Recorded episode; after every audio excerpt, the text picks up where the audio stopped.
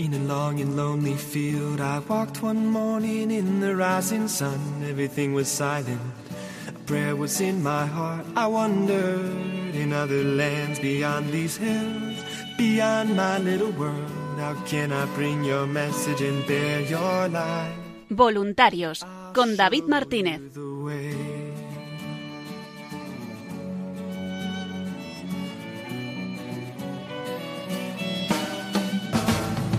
Don't stand there looking at the sky. Don't let these moments pass you by. A tired, hungry world is waiting for you. The path is long, but have no fear. Rise up, stand tall, and dry your tears. I'll be right here at your side.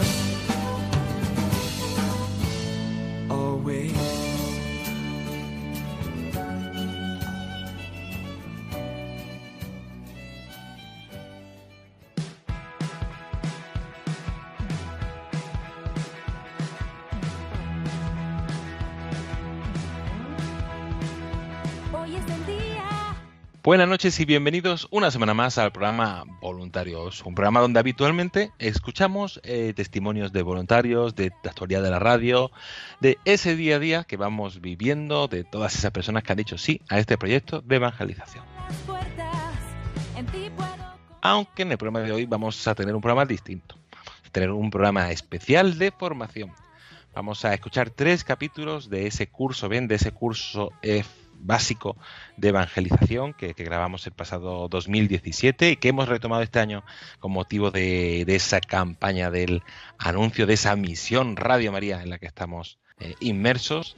Y hoy un programa tem- temático, monotemático sobre el Espíritu Santo. Vamos a escuchar tres capítulos, el octavo, quién es el Espíritu Santo, el noveno, cómo actúa el Espíritu Santo de este curso ven, esperemos que le ayude en su formación, en su vida de fe, en este tiempo estival y en este comienzo del curso que poco a poco se va acercando.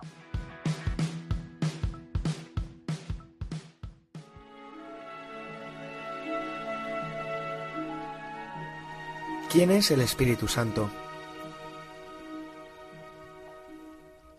Mucha gente sabe algo de Dios Padre y de Jesús Hijo, pero hay mucha ignorancia acerca del Espíritu Santo, por lo que vamos a dedicar los próximos tres programas al mismo. Cuando escuchamos su nombre, la palabra espíritu puede sonarnos a un ser espectral. El Espíritu Santo no es un fantasma, sino una persona. Tiene todas las características de una persona. Piensa, habla, dirige y puede entristecerse. A veces se le describe como el Espíritu de Cristo o el Espíritu de Jesús. El Espíritu Santo es la manera en que Jesús está presente con su pueblo hoy. ¿Cómo es Él? El Espíritu Santo es descrito a veces en el griego original como el Parácletos. Esta es una palabra difícil de traducir. Significa alguien que es llamado a permanecer cerca, un consejero, un consolador y un alentador. Jesús dijo que el Padre nos daría otro consolador. La palabra otro significa de la misma clase. En otras palabras, el Espíritu Santo es como Jesús. En este programa vamos a concentrarnos en la persona del Espíritu Santo, quién es Él y qué podemos aprender de Él, mientras seguimos su obra a través de la Biblia, desde el libro del Génesis hasta el día de Pentecostés. Como los movimientos pentecostales comenzaron a principios del siglo XX, se podría pensar que el Espíritu Santo es un fenómeno de este siglo, lo cual por supuesto está muy lejos de la realidad.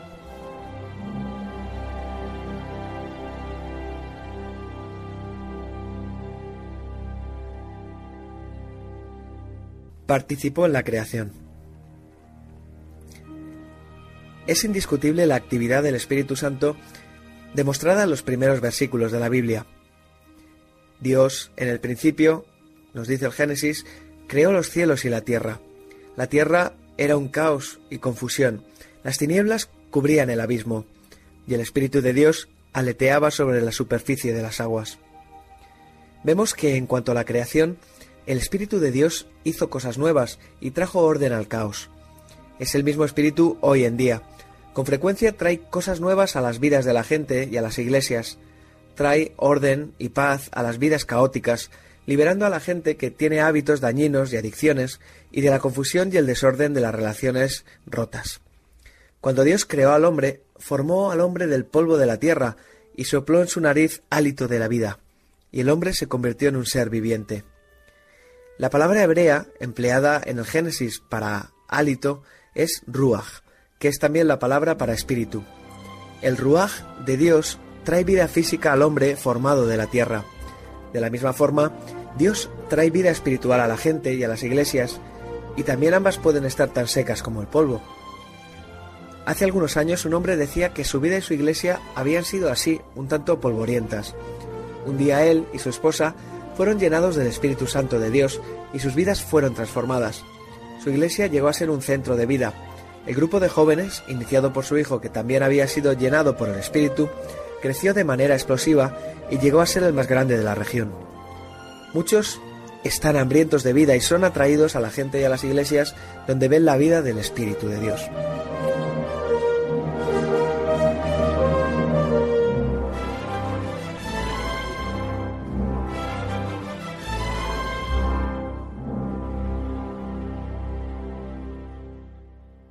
Vino sobre personas específicas en momentos específicos para tareas específicas. Cuando el Espíritu de Dios desciende sobre la gente, algo sucede. No trae simplemente un sentimiento de calor. Viene con un propósito del cual tenemos ejemplos en el Antiguo Testamento. Llenó a personas para realizar tareas artísticas. El Espíritu de Dios llenó a Bezalel de sabiduría, inteligencia y capacidad creativa para hacer trabajos artísticos en oro, plata y bronce, para cortar y encastar piedras preciosas, para hacer tallados en madera y para realizar toda clase de artesanías. Así nos lo cuenta el Éxodo en su capítulo 31. Es posible ser músico, escritor o artista sin estar lleno del Espíritu, pero cuando el Espíritu de Dios llena a la gente para estas tareas, a menudo su obra es transportada a una nueva dimensión tiene un efecto distinto en los demás, un efecto espiritual mayor. Esto puede darse aún si la habilidad natural del músico o del artista no es particularmente sobresaliente. Los corazones pueden ser tocados y las vidas transformadas. Sin duda, algo así sucedió a través de Bezalel. El Espíritu también llenó a individuos para la tarea del liderazgo. En el tiempo de los jueces, el pueblo de Israel era a menudo invadido por naciones extranjeras. En una ocasión fueron los madianitas. Dios llamó a Gedeón para liberar a Israel. Gedeón era muy consciente de sus propias debilidades y preguntó, ¿Cómo voy a salvar a Israel? Mi clan es el más débil de la tribu de Manasés y yo soy el más insignificante de mi familia. Sin embargo, cuando el Espíritu de Dios descendió sobre Gedeón, nos lo cuenta el libro de los jueces, en el capítulo 6, él se convirtió en uno de los líderes más notables del Antiguo Testamento. En el liderazgo, Dios frecuentemente usa hombres que se sienten débiles, inadecuados y mal equipados para ello. Cuando son llenados por el Espíritu, se convierten en líderes destacados en la Iglesia. Un ejemplo notable de esto fue el reverendo Bass. Vino a la fe en Cristo a los 19 años, cuando era empleado en una oficina de seguros, y fue un hombre que se llenó del Espíritu de Dios. Se ha escrito sobre él que no había nada particularmente impresionante en su persona, no era ni atlético ni audaz, no presumía de hazañas académicas ni de talentos artísticos. Sin embargo, John Stott, quien le guió a Cristo, comentó de él, corriente a simple vista, su corazón era de fuego ardiente en Jesús. El obituario, la prensa nacional y eclesiástica, resumió su vida así. Bass era un clérigo tranquilo y sencillo que nunca acaparó la atención pública ni los titulares, ni quiso promoción, y sin embargo su influencia en la Iglesia durante los últimos 50 años fue probablemente mayor que la de cualquiera de sus contemporáneos, porque debe haber cientos de hombres hoy en día, muchos en posiciones de responsabilidad, que dan gracias a Dios por él, porque fue a través de su ministerio como fueron llevados a un compromiso con Jesús. Los que le conocieron bien y los que trabajaron con él no esperan jamás volver a ver a nadie semejante, porque raramente puede alguien haber significado tanto para tanta gente como este hombre de hablar reposado, modesto y profundamente espiritual. En otras partes vemos al Espíritu Santo llenando a la gente con fuerza y poder. La historia de Sansón es bien conocida. En una ocasión los filisteos le amarraron atándole con cuerdas. Entonces el Espíritu del Señor vino sobre él con poder, y las sogas que ataban sus brazos se volvieron como fibra de lino quemada y las ataduras de sus manos se deshicieron. Así nos dice el libro de los jueces en el capítulo 15. Lo que es cierto desde el punto de vista físico en el Antiguo Testamento es a menudo cierto en el Nuevo Testamento desde el punto de vista espiritual. No es que estemos físicamente atados con cuerdas, sino que estamos atados por temores, hábitos o adicciones que aprisionan nuestras vidas. Estamos controlados por el mal humor o por patrones de pensamiento como la envidia, los celos o la lujuria. Sabemos que estamos atados por estas cosas cuando no podemos controlarlas aun cuando queramos. Cuando el Espíritu de Dios vino sobre Sansón, las cuerdas se volvieron como lino quemado, y él quedó libre. El Espíritu de Dios puede liberar a la gente hoy en día de cualquier cosa que les ate. Más adelante veremos cómo el Espíritu de Dios vino sobre el profeta Isaías para permitirle anunciar la buena nueva a los pobres, a sanar los corazones heridos, a proclamar la liberación y la libertad a los cautivos, y a consolar a todos aquellos que están afligidos. A veces tenemos la sensación de desamparo cuando nos enfrentamos a los problemas del mundo. El Espíritu de Dios nos permite traer la buena noticia de Jesucristo, ayudar a los que sufren para proclamar libertad a los cautivos de cosas en sus vidas que en el fondo odian, para liberar a quienes se encuentran amarrados de sus propios errores y para traer la consolación del Espíritu Santo, que es el consolador, a quienes están tristes, apesadumbrados o de luto. Si vamos a ayudar a la gente de una forma que dure eternamente, no lo podremos hacer sin el Espíritu de Dios.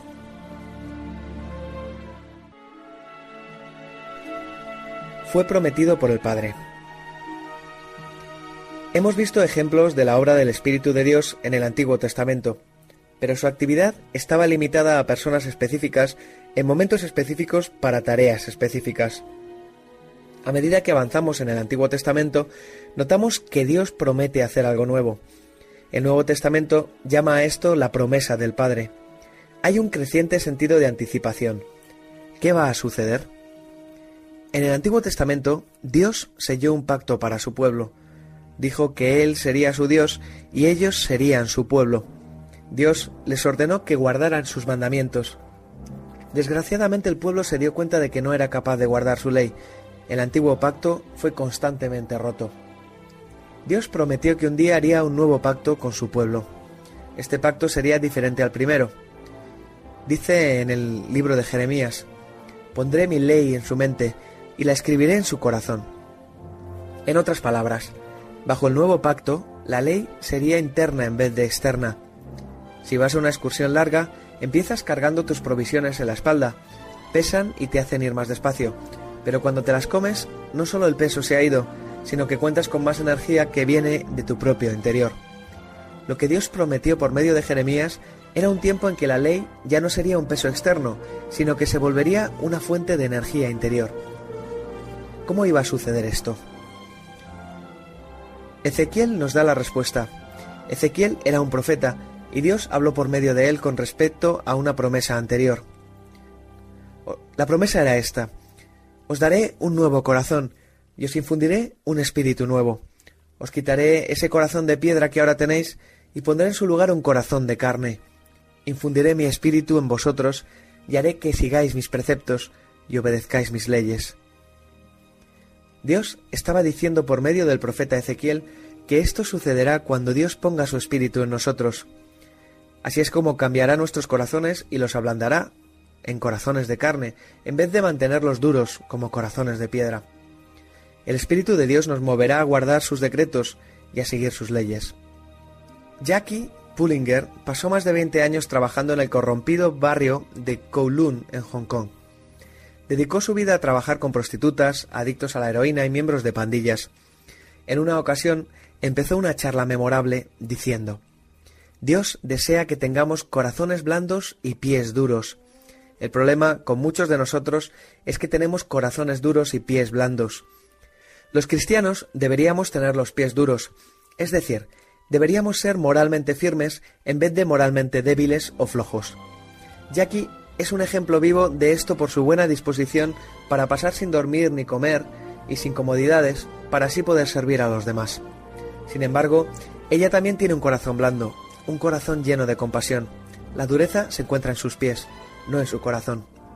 Hemos visto lo que la promesa del Padre trae consigo y cómo va a cumplirse. El profeta Joel nos dice a quién le va a suceder. Dios dice a través de Joel, Después de esto, derramaré mi espíritu sobre todo ser humano. Vuestros hijos y vuestras hijas profetizarán. Tendrán sueños los ancianos y visiones los jóvenes. En esos días derramaré mi espíritu, aun sobre los siervos y las siervas. Joel predice que la promesa no quedará ya reservada solo para algunas personas específicas en momentos específicos, para tareas específicas, sino que será para todos. Dios derramará su espíritu sin importar el sexo, hijos e hijas, hombres y mujeres, la edad, ancianos, jóvenes, la procedencia, raza, color o rango, aún sobre los siervos. Habrá una nueva aptitud para escuchar a Dios, profetizar, soñar, tener visiones. Joel profetizó que el Espíritu sería derramado generosamente sobre todo el pueblo de Dios. Sin embargo, todas estas promesas permanecieron sin cumplimiento al menos durante 300 años. El pueblo esperó y esperó el cumplimiento de la promesa del Padre, hasta que en la llegada de Jesús hubo una explosión de manifestaciones del Espíritu de Dios.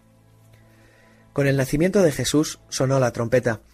Casi todas las personas relacionadas con el nacimiento de Jesús fueron llenas del Espíritu Santo de Dios. Juan el Bautista, que había de preparar el camino, fue llenado por el Espíritu aún antes de nacer. A María, la madre de Jesús, se le prometió que el Espíritu Santo vendría sobre ella y el poder del Altísimo la cubriría con su sombra. Cuando Isabel, su prima, vino a la presencia de Jesús, aun en el vientre de su madre, también fue llena del Espíritu Santo. Hasta el padre de Juan el Bautista, Zacarías, fue lleno del Espíritu Santo. Casi en cada uno de estos casos se dio un arrebato de alabanza o de profecía.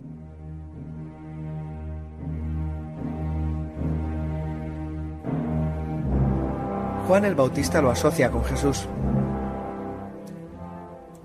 Cuando le preguntaron a Juan si él era el Cristo, contestó, Yo os bautizo con agua, pero está por llegar uno más poderoso que yo, a quien ni siquiera merezco desatarle la correa de las sandalias. Él os bautizará con el Espíritu Santo y con fuego.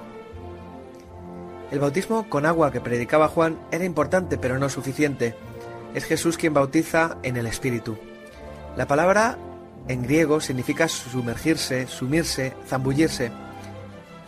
Esto es lo que debería suceder cuando somos bautizados en el Espíritu. Nosotros deberíamos ser completamente sumidos, inmersos y zambullidos en el Espíritu de Dios. A veces esta experiencia se parece a una esponja dura y seca que se deja caer en el agua. Puede haber dureza en nuestras vidas que nos impida absorber el Espíritu de Dios. Puede pasar un poco de tiempo hasta que la dureza inicial se debilite y la esponja se llene.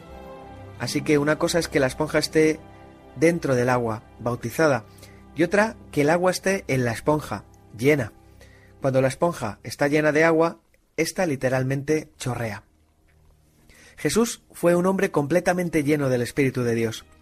El Espíritu de Dios descendió sobre él en forma corporal en su bautismo, así nos lo cuenta Lucas en su capítulo 3. Jesús regresó del Jordán lleno del Espíritu Santo y fue llevado por el Espíritu al desierto. Regresó a Galilea en el poder del Espíritu, en la sinagoga de Nazaret, Jesús leyó el texto de Isaías, capítulo 61. El Espíritu del Señor está sobre mí, y dijo, Hoy se cumple esta escritura en vuestra presencia.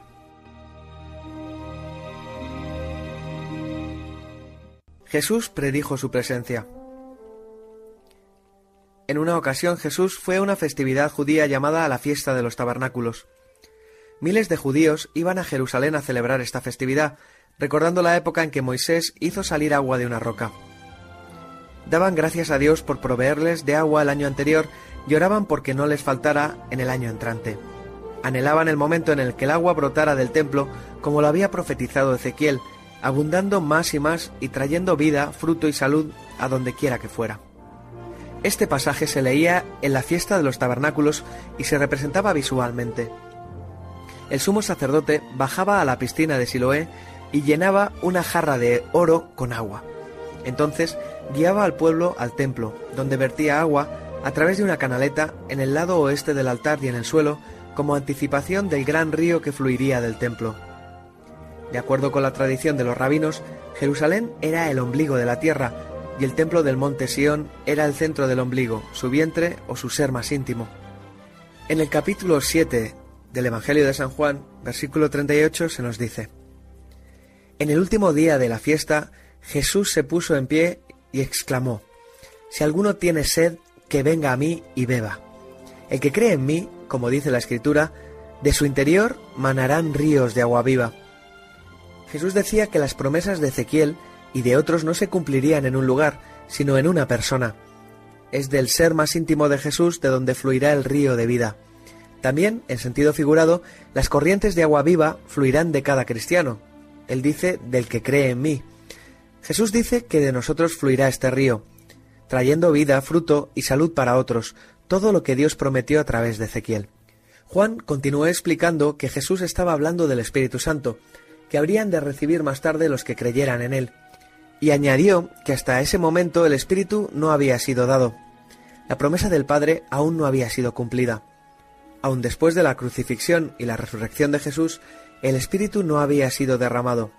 Más tarde Jesús dijo a sus discípulos, Ahora voy a enviaros lo que ha prometido mi Padre, pero quedaos en la ciudad hasta que seáis revestidos del poder de lo alto. Justo antes de ascender al cielo, Jesús prometió de nuevo, pero cuando venga el Espíritu Santo sobre vosotros, recibiréis poder. Pero ellos aún tuvieron que orar y esperar otros diez días. Entonces, por fin, en el día de Pentecostés, de repente vino del cielo un ruido como el de una violenta ráfaga de viento y llenó toda la casa donde estaban reunidos. Se les aparecieron entonces unas lenguas como de fuego, que se repartieron y se posaron sobre cada uno de ellos. Todos fueron llenos del Espíritu Santo y comenzaron a hablar en diferentes lenguas, según el Espíritu les concedía expresarse. Había sucedido. La promesa del Padre había sido cumplida. Así nos lo contaba el libro de los Hechos en su capítulo 2. La multitud estaba asombrada y perpleja. Pedro se puso de pie y explicó lo que había sucedido. Recordó las promesas de Dios en el Antiguo Testamento y explicó cómo todas sus esperanzas y aspiraciones estaban ahora siendo cumplidas ante sus ojos. Explicó que Jesús había recibido del Padre el Espíritu Santo prometido y había derramado esto que vosotros ahora veis y oís. Cuando la multitud preguntó qué debían hacer, Pedro les dijo que se arrepintieran y fueran bautizados en el nombre de Jesús para que pudieran recibir el perdón por sus pecados. Entonces él prometió que recibirían el don del Espíritu Santo, porque dijo, la promesa es para vosotros, para vuestros hijos y para todos los extranjeros, es decir, para todos aquellos a quienes el Señor nuestro Dios quiera llamar. Nosotros ahora vivimos en los tiempos del Espíritu. La promesa del Señor ha sido cumplida. Cada cristiano recibe la promesa del Padre, ya no es para algunas personas específicas en momentos específicos y para tareas específicas. Es para todos los cristianos, incluidos tú y yo.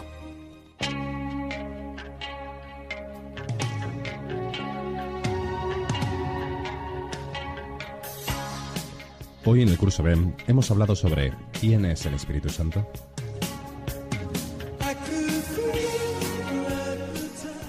Jesucristo nos habló del Padre, pero también del defensor que vendría cuando Él ya no estuviera con nosotros, para protegernos y alentarnos en nuestra vida de fe.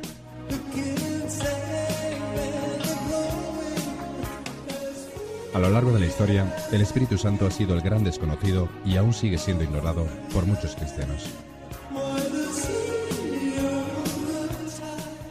Ya en la Biblia, en el Antiguo Testamento, aparece el Espíritu Santo desde el relato de la creación, animando e inspirando a personas para misiones concretas.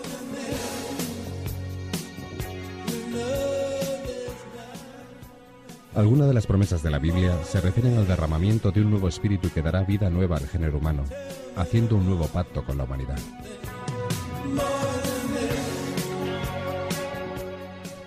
La venida de Jesucristo supuso un aumento de la actividad del Espíritu Santo. El mismo Jesús profetizó su venida. Jesucristo actuaba con el poder de ser Hijo de Dios, con la fuerza del Espíritu Santo, y quiso dejarnos ese mismo poder a todos nosotros. Dios ha prometido dar el Espíritu Santo a todos los creyentes. En Pentecostés, la iglesia primitiva recibió el poder del Espíritu Santo que les llenó de la valentía y la fuerza para proclamar al mundo entero la buena noticia de la salvación.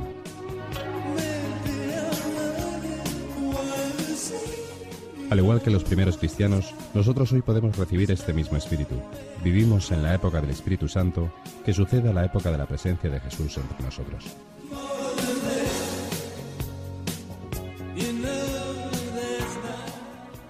Jesús recibió el poder del Espíritu Santo cuando fue bautizado. De la misma manera envió a sus discípulos a bautizar y hoy en día se siguen bautizando los cristianos, recibiendo el poder y la fuerza del Espíritu Santo.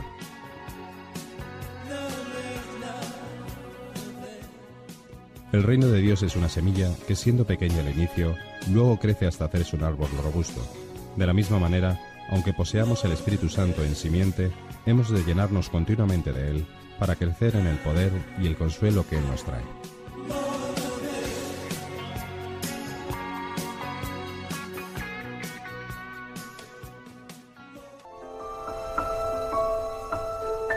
¿Qué hace el Espíritu Santo? Del Evangelio de San Juan, capítulo 3. Yo te aseguro que quien no nazca del agua y del Espíritu no puede entrar en el reino de Dios, respondió Jesús. Lo que nace del cuerpo es cuerpo, lo que nace del Espíritu es Espíritu. No te sorprendas de que te haya dicho, tenéis que nacer de nuevo. El viento sopla donde quiere y lo oyes silbar, aunque ignoras de dónde viene y a dónde va. Lo mismo pasa con todo el que nace del Espíritu. Un catequista estaba una vez en una iglesia y comentaba sobre la catequesis del domingo anterior. Había estado enseñando a los niños sobre la predicación de Jesús acerca de nacer de nuevo, en este capítulo de Juan que hemos leído. Estaba tratando de explicarles la diferencia entre nacer físicamente y nacer espiritualmente. Al tratar de hacerlos participar en el tema, les preguntó, ¿Nace uno cristiano? Un niño pequeño contestó, No, señorita, uno nace normal. La expresión nacido de nuevo se ha convertido en un estereotipo. Fue popularizada en los Estados Unidos y se ha usado incluso para anunciar automóviles. De hecho, fue Jesús la primera persona que la usó para las personas que eran nacidas del Espíritu. Un bebé nace como el resultado de la unión entre un hombre y una mujer por el acto sexual. En el ámbito espiritual, cuando el Espíritu de Dios y el Espíritu de un hombre o de una mujer se unen, un nuevo ser espiritual es creado. Hay espiritualmente un nuevo nacimiento. Esto es de lo que hablaba Jesús cuando decía, tenéis que nacer de nuevo. Jesús decía que el nacimiento físico no era suficiente. Nosotros necesitamos nacer de nuevo por el Espíritu. Esto es lo que sucede cuando nos hacemos verdaderos cristianos, siendo bautizados. Todos y cada uno de los creyentes nacen de nuevo. Así como sabemos que estamos vivos físicamente, también deberíamos saber que estamos vivos espiritualmente. Cuando nacemos físicamente, nacemos en una familia. Cuando nacemos de nuevo espiritualmente, nacemos en una familia cristiana. Una gran parte del trabajo del Espíritu puede ser visto en términos de familia. Él nos da la seguridad en la relación que mantenemos con nuestro Padre y nos ayuda a desarrollarla. Produce en nosotros un sentir de pertenencia familiar. Nos une a nuestros hermanos y hermanas, dando a cada miembro de la familia diferentes dones y habilidades. Además, permite que la familia crezca. En este episodio veremos cada uno de estos aspectos de la obra espiritual en nosotros como creyentes. Hasta que no nos hacemos creyentes, la obra del Espíritu es primordialmente convencernos de aceptar nuestro pecado y nuestra necesidad de Jesucristo, persuadirnos de la verdad y capacitarnos para poner nuestra fe en Él.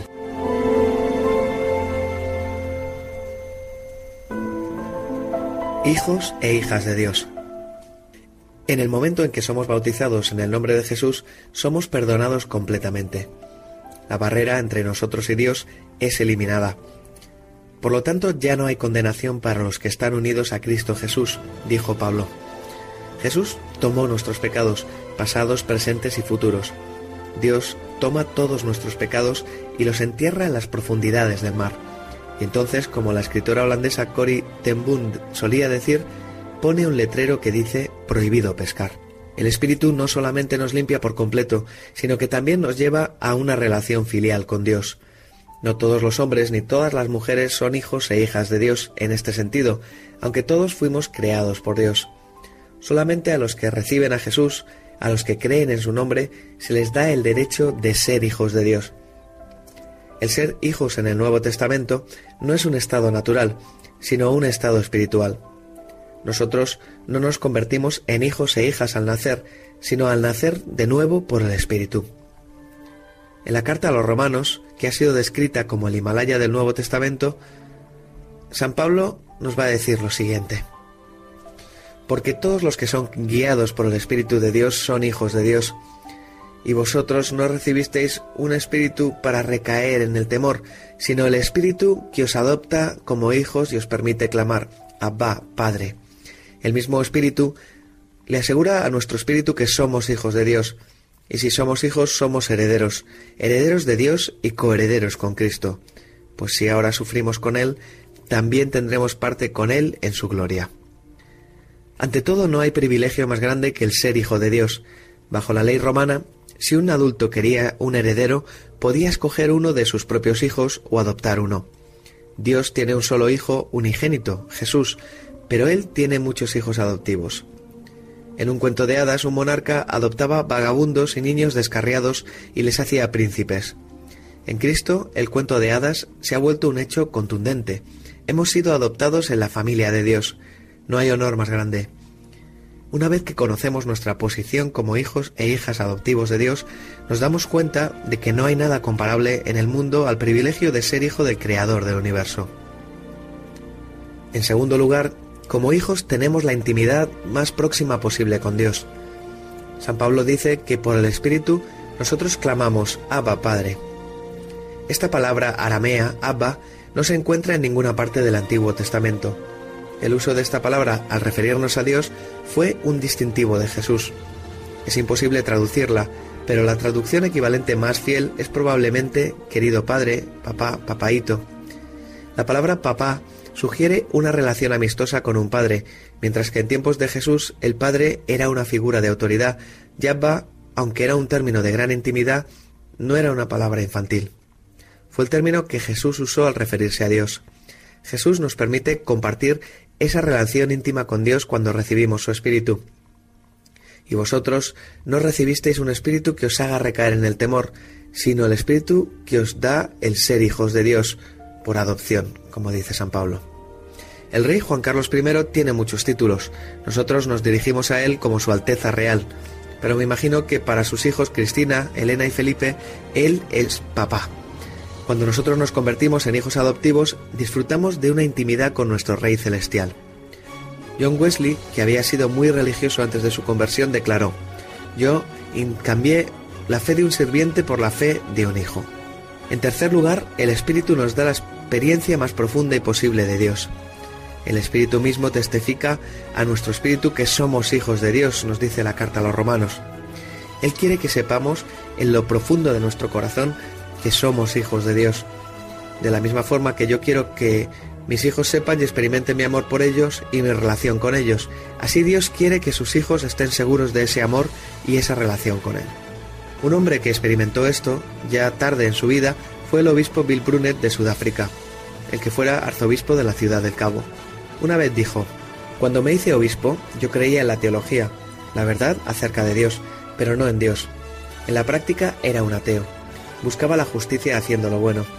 Un día, este obispo, después de haberlo sido durante 15 años, fue a hablar, a oficiar un servicio de confirmación usando el texto de Romanos que dice, porque el amor de Dios ha sido derramado en nuestros corazones por el Espíritu Santo que nos ha sido dado.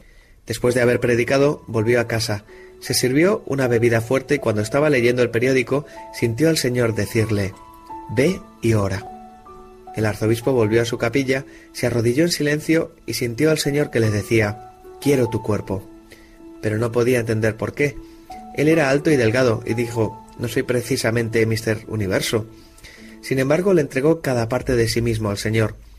Entonces, lo que he predicado ha sucedido, esto es lo que contaba.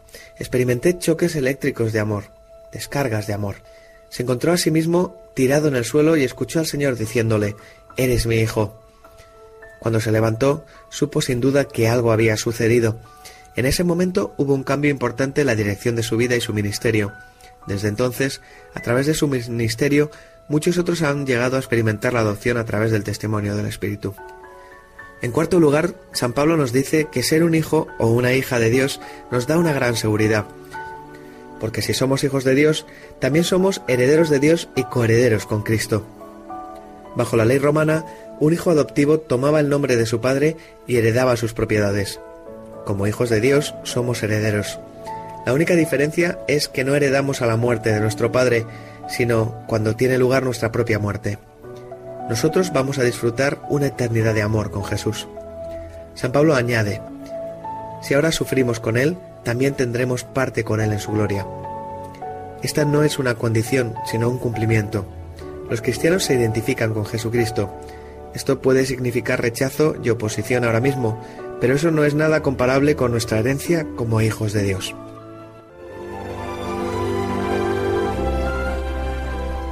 El desarrollo de la relación.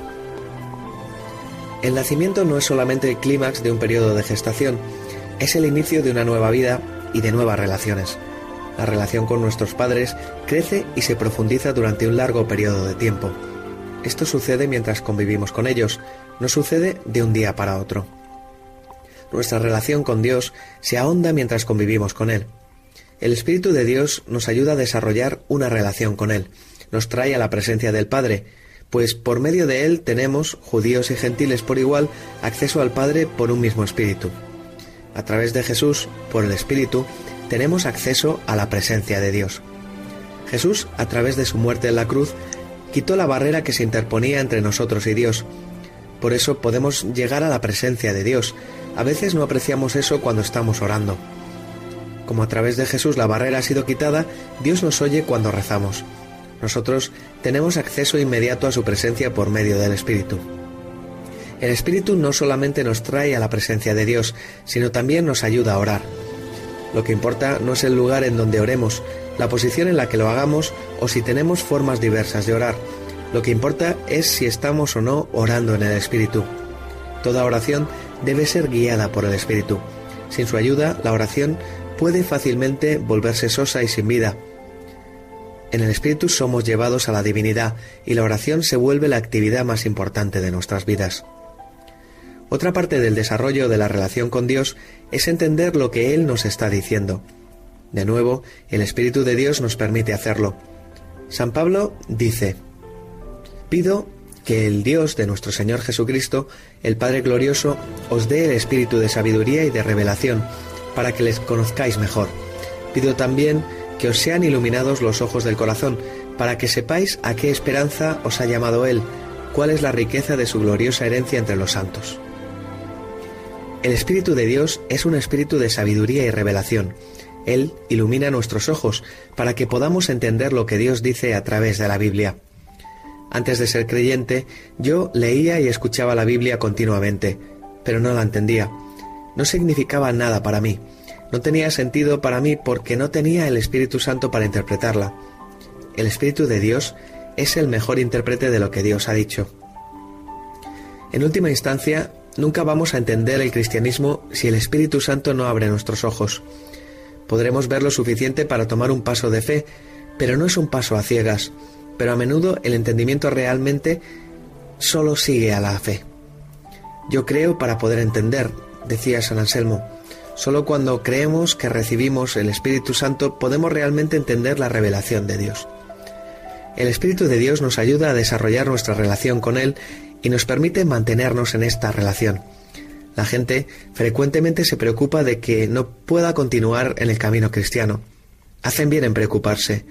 No podemos continuar por nosotros mismos, pero Dios por su Espíritu nos mantiene en el camino. Es el Espíritu el que nos lleva a una relación con Dios y es el Espíritu el que mantiene esa relación. Nosotros dependemos absolutamente de Él.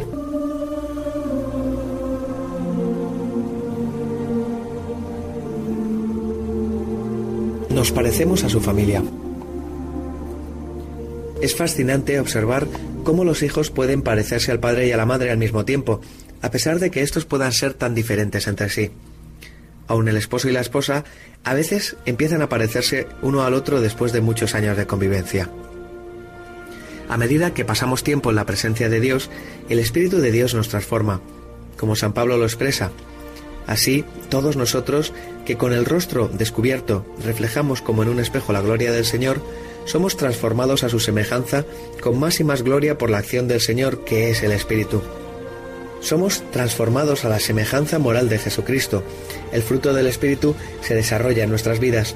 San Pablo nos dice que el fruto del Espíritu es amor, alegría, paz, paciencia, amabilidad, bondad, fidelidad, humildad y dominio propio. Estas son las características que el Espíritu de Dios desarrolla en nuestras vidas. No es que nos volvamos perfectos inmediatamente, pero después de un tiempo debería haber un cambio. El primer y más importante fruto del Espíritu es el amor. El amor mm, yace en el corazón de la fe cristiana. La Biblia es la historia de amor de Dios por nosotros. Su deseo es que respondamos amándole a Él y a nuestro prójimo. La evidencia de la obra del Espíritu en nuestras vidas debe ser un creciente amor por Dios y un creciente amor por los otros. Sin este amor, todo lo demás no cuenta. El segundo fruto de la lista de Pablo es la alegría. Esta alegría no depende de nuestras circunstancias externas, viene del Espíritu dentro de nosotros. El tercer fruto de la lista es la paz. Alejados de Jesús, la paz interior es algo así como un bombón espiritual lleno de suavidad y dulzura pero sin mucha sustancia. La palabra griega y hebrea equivalente, shalom, significa totalidad, solidez, bienestar y unidad con Dios. Cada corazón humano anhela una paz así. Epícteto, el pensador pagano del siglo I, dijo, Aunque el emperador pueda proveer la paz para las guerras de mar y tierra, no puede proveer la paz para las pasiones, el dolor y la envidia. No puede proveer paz interior, por la cual el hombre suspira mucho más que por la paz exterior. Es maravilloso ver a aquellos cuyo carácter fue transformado a la semejanza de Cristo Jesús, a medida que estos y otros frutos del Espíritu se desarrollaron en sus vidas. Es la obra del Espíritu de Dios la que nos lleva a parecernos cada vez más a Jesús para que nosotros llevemos la fragancia del conocimiento de Él a donde quiera que vayamos.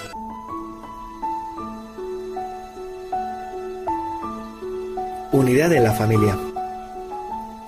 Cuando somos bautizados y nos convertimos en hijos e hijas de Dios, nos convertimos en parte de una familia gigantesca. El deseo de Dios, como el de cualquier padre normal, es que haya unidad en su familia. Jesús oró por la unidad entre sus seguidores. San Pablo rogó a los creyentes de Éfeso, esforzaos por mantener la unidad del Espíritu mediante el vínculo de la paz. El mismo Espíritu Santo vive en todos los cristianos, donde quiera que estén, cualquiera que sea su denominación, procedencia, raza o color. El mismo Espíritu está en cada hijo de Dios y es su deseo que estemos unidos.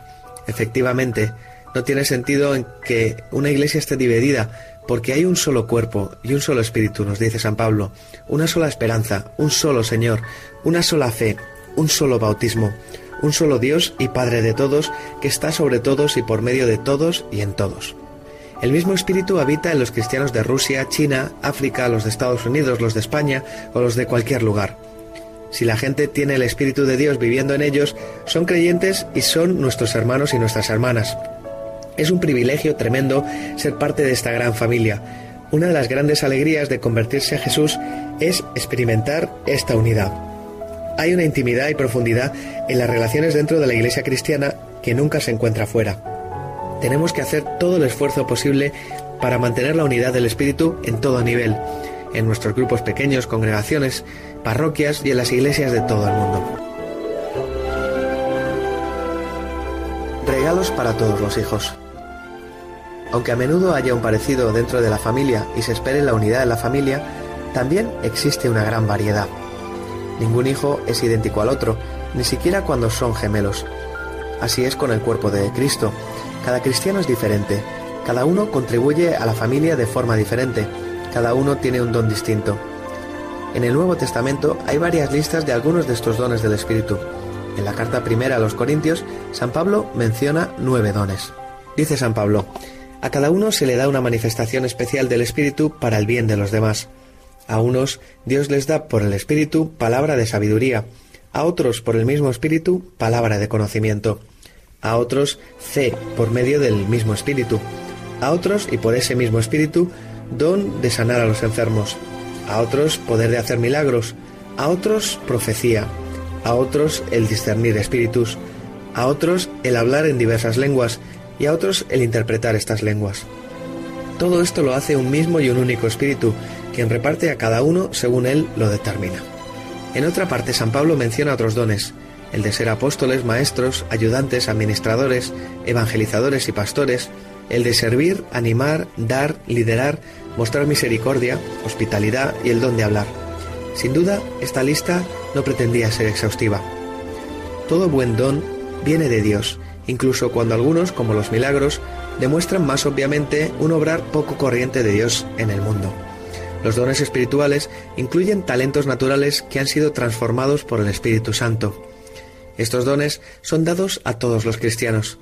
La expresión a cada uno se encuentra como un hilo que sigue a través de la carta primera de Corintios 12. Cada cristiano es parte del cuerpo de Cristo. Hay muchas partes diferentes, pero un solo cuerpo. Nosotros somos bautizados por o en un espíritu. A todos nos es dado beber de un mismo espíritu. No hay creyentes de primera y de segunda clase. Todos los creyentes reciben el espíritu. Todos los creyentes tienen dones espirituales. Hay una necesidad urgente de que los dones sean practicados. Uno de los problemas más grandes de la Iglesia en general es que muy pocos están practicando sus dones. Como consecuencia, son los pocos los que hacen todo quedando totalmente agotados, mientras que el resto, la gran masa, no está siendo utilizados. Se ha comparado a la Iglesia con un partido de fútbol en el que millones de personas que necesitan urgentemente de ejercicio observan a 22 personas que desesperadamente necesitan descanso. La Iglesia no puede operar con efectividad máxima hasta que cada persona haga su parte. La Iglesia solamente podrá operar con esta efectividad cuando cada persona use sus dones. El Espíritu de Dios nos da dones a cada uno de nosotros. Dios no nos exige que tengamos muchos dones, pero nos exige que usemos los que tenemos y que deseemos más.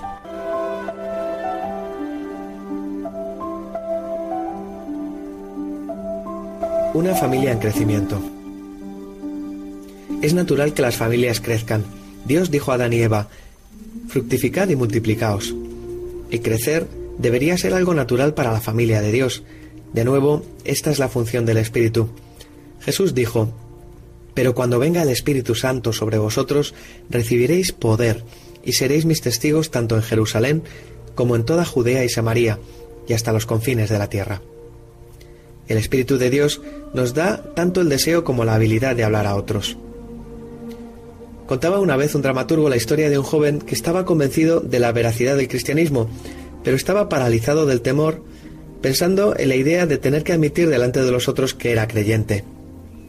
La idea de decirle a, alguien lo que le estaba pasando y testificar sobre su recién encontrada fe, con todos los riesgos de ser tomado por un fanático, le tenía aterrado. Durante muchas semanas trató de quitarse de la cabeza el pensamiento de la religión, pero fue inútil. Era como si escuchara un susurro en su conciencia, repitiendo una y otra vez, Sígueme. Al fin no pudo soportarlo más y fue a ver a un anciano que había sido cristiano durante mucho tiempo. Le contó su pesadilla, la terrible carga de contárselo a otros y cómo esto le impedía ser creyente. El hombre suspiró y meneó la cabeza.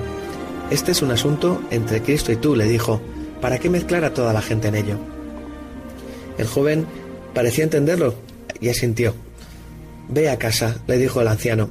Métete en tu dormitorio a solas, olvídate del mundo, olvídate de tu familia y reza en secreto, entre Dios y tú. El joven sintió como si un peso se le cayera de los hombros mientras el anciano le hablaba. ¿Quiere decir que no tengo que decírselo a nadie? No, dijo el anciano. ¿A nadie en absoluto? No, si no quieres. Nadie se había atrevido antes a darle a este joven este consejo. ¿Está usted seguro? preguntó el joven, empezando a temblar de emoción. ¿Puede estar esto en lo cierto? Es correcto para ti, dijo el anciano. Así que el joven se fue a casa, se arrodilló en oración y entregó su vida a Jesús. Inmediatamente bajó las escaleras corriendo, entró en la cocina donde estaban su mujer, su padre y tres amigos sentados y les dijo, ¿Os dais cuenta, dijo, jadeando de la emoción, que es posible ser creyente sin decírselo a nadie? Cuando experimentamos al Espíritu Santo de Dios, queremos decírselo a otros. Mientras lo hacemos, la familia crece. La familia cristiana no debe nunca permanecer estática debería estar continuamente creciendo y atrayendo a gente nueva, quienes a su vez reciben el poder del Espíritu Santo y van a contárselo a otros. Hemos insistido a lo largo de este programa en que el Espíritu Santo habita en cada cristiano. San Pablo nos dice, y si alguno no tiene el Espíritu de Cristo, no es de Cristo. Pero no todo cristiano está lleno del Espíritu, aunque teóricamente lo esté. San Pablo les escribe a los cristianos en Éfeso y les dice, continuad llenándoos continuamente del Espíritu. En el próximo programa veremos cómo podemos ser llenos del Espíritu. Empezamos el capítulo anterior con Génesis 1, versículos primero a segundo, y vamos a terminar leyendo Apocalipsis 22, versículo 17, uno de los últimos versículos de la Biblia. El Espíritu de Dios está activo a través de la Biblia, desde el Génesis hasta el Apocalipsis. Dice así, El Espíritu y la novia dicen, ven, y el que escuche diga, ven. El que tenga sed, venga, y el que quiera, tome gratuitamente del agua de la vida. Dios nos quiere llenar a cada uno de nosotros con su Espíritu. Algunos anhelan esto, otros no están muy seguros de lo que desean, en cuyo caso realmente no tienen sed. Si tú no tienes sed de llenarte más del Espíritu, ¿por qué no orar para recibir esa sed? Dios nos toma tal y como somos. Cuando tenemos sed y pedimos, Dios nos da gratuitamente del agua de la vida. Hoy en el curso BEM hemos hablado sobre qué hace el Espíritu Santo. Cuando somos bautizados recibimos el Espíritu Santo que nos posibilita el ser hijos de Dios por adopción, de manera que somos coherederos con Cristo de la gloria de Dios. El Espíritu Santo nos permite nacer a una vida nueva, a una familia nueva que es la Iglesia, y nos da todos sus dones y sus frutos para poder renacer a una existencia llena de plenitud.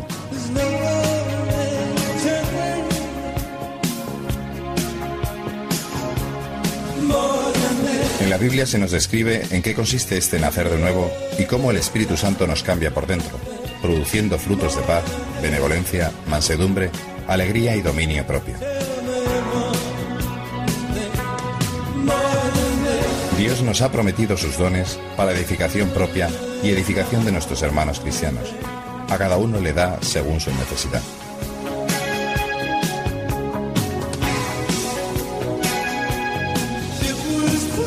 Aunque todos los cristianos poseen el Espíritu Santo por el bautismo y la confirmación, la realidad es que son muy pocos los que ejercitan los dones que provienen de Él.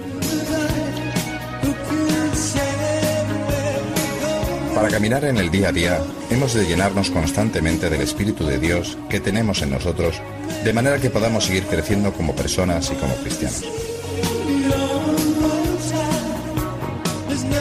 Ser cristiano se asemeja al nacimiento de un bebé. Es necesario que crezca, que se relacione, para alcanzar su plenitud. En Cristo somos todos una nueva criatura, y por el Espíritu podemos desarrollarnos hasta alcanzar la madurez. Dios nos quiere llenar a todos con su Espíritu Santo. Él es el agua de la vida, y esta agua se da de manera gratuita para todos aquellos que tengan sed de ella.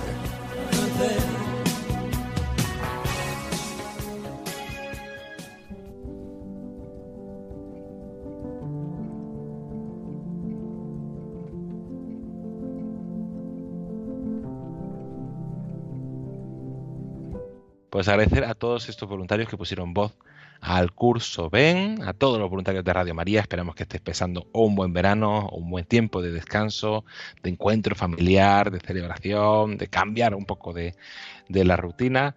Pues eh, os animamos a, a, seguir con ese tiempo, a vivir ese tiempo también en el Señor y, y esperemos que les haya ayudado este programa, estos episodios especiales del curso Ven sobre el Espíritu Santo. La semana que viene seguiremos con más entrevistas a voluntarios con el curso Ven, con toda la actualidad de Radio María.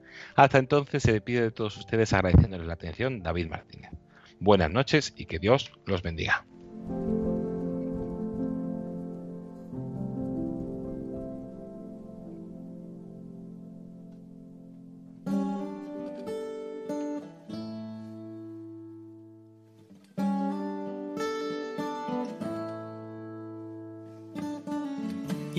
Long lonely field, I walked one morning in the rising sun. Everything was silent. A prayer was in my heart. I wondered in other lands beyond these hills, beyond my little world. How can I bring your message and bear your light? Voluntarios con David Martínez.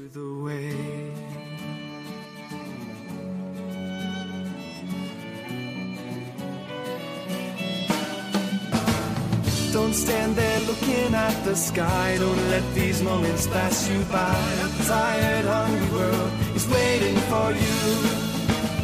The path is long, but have no fear. Rise up, stand tall, and dry your tears. I'll be right here at your side.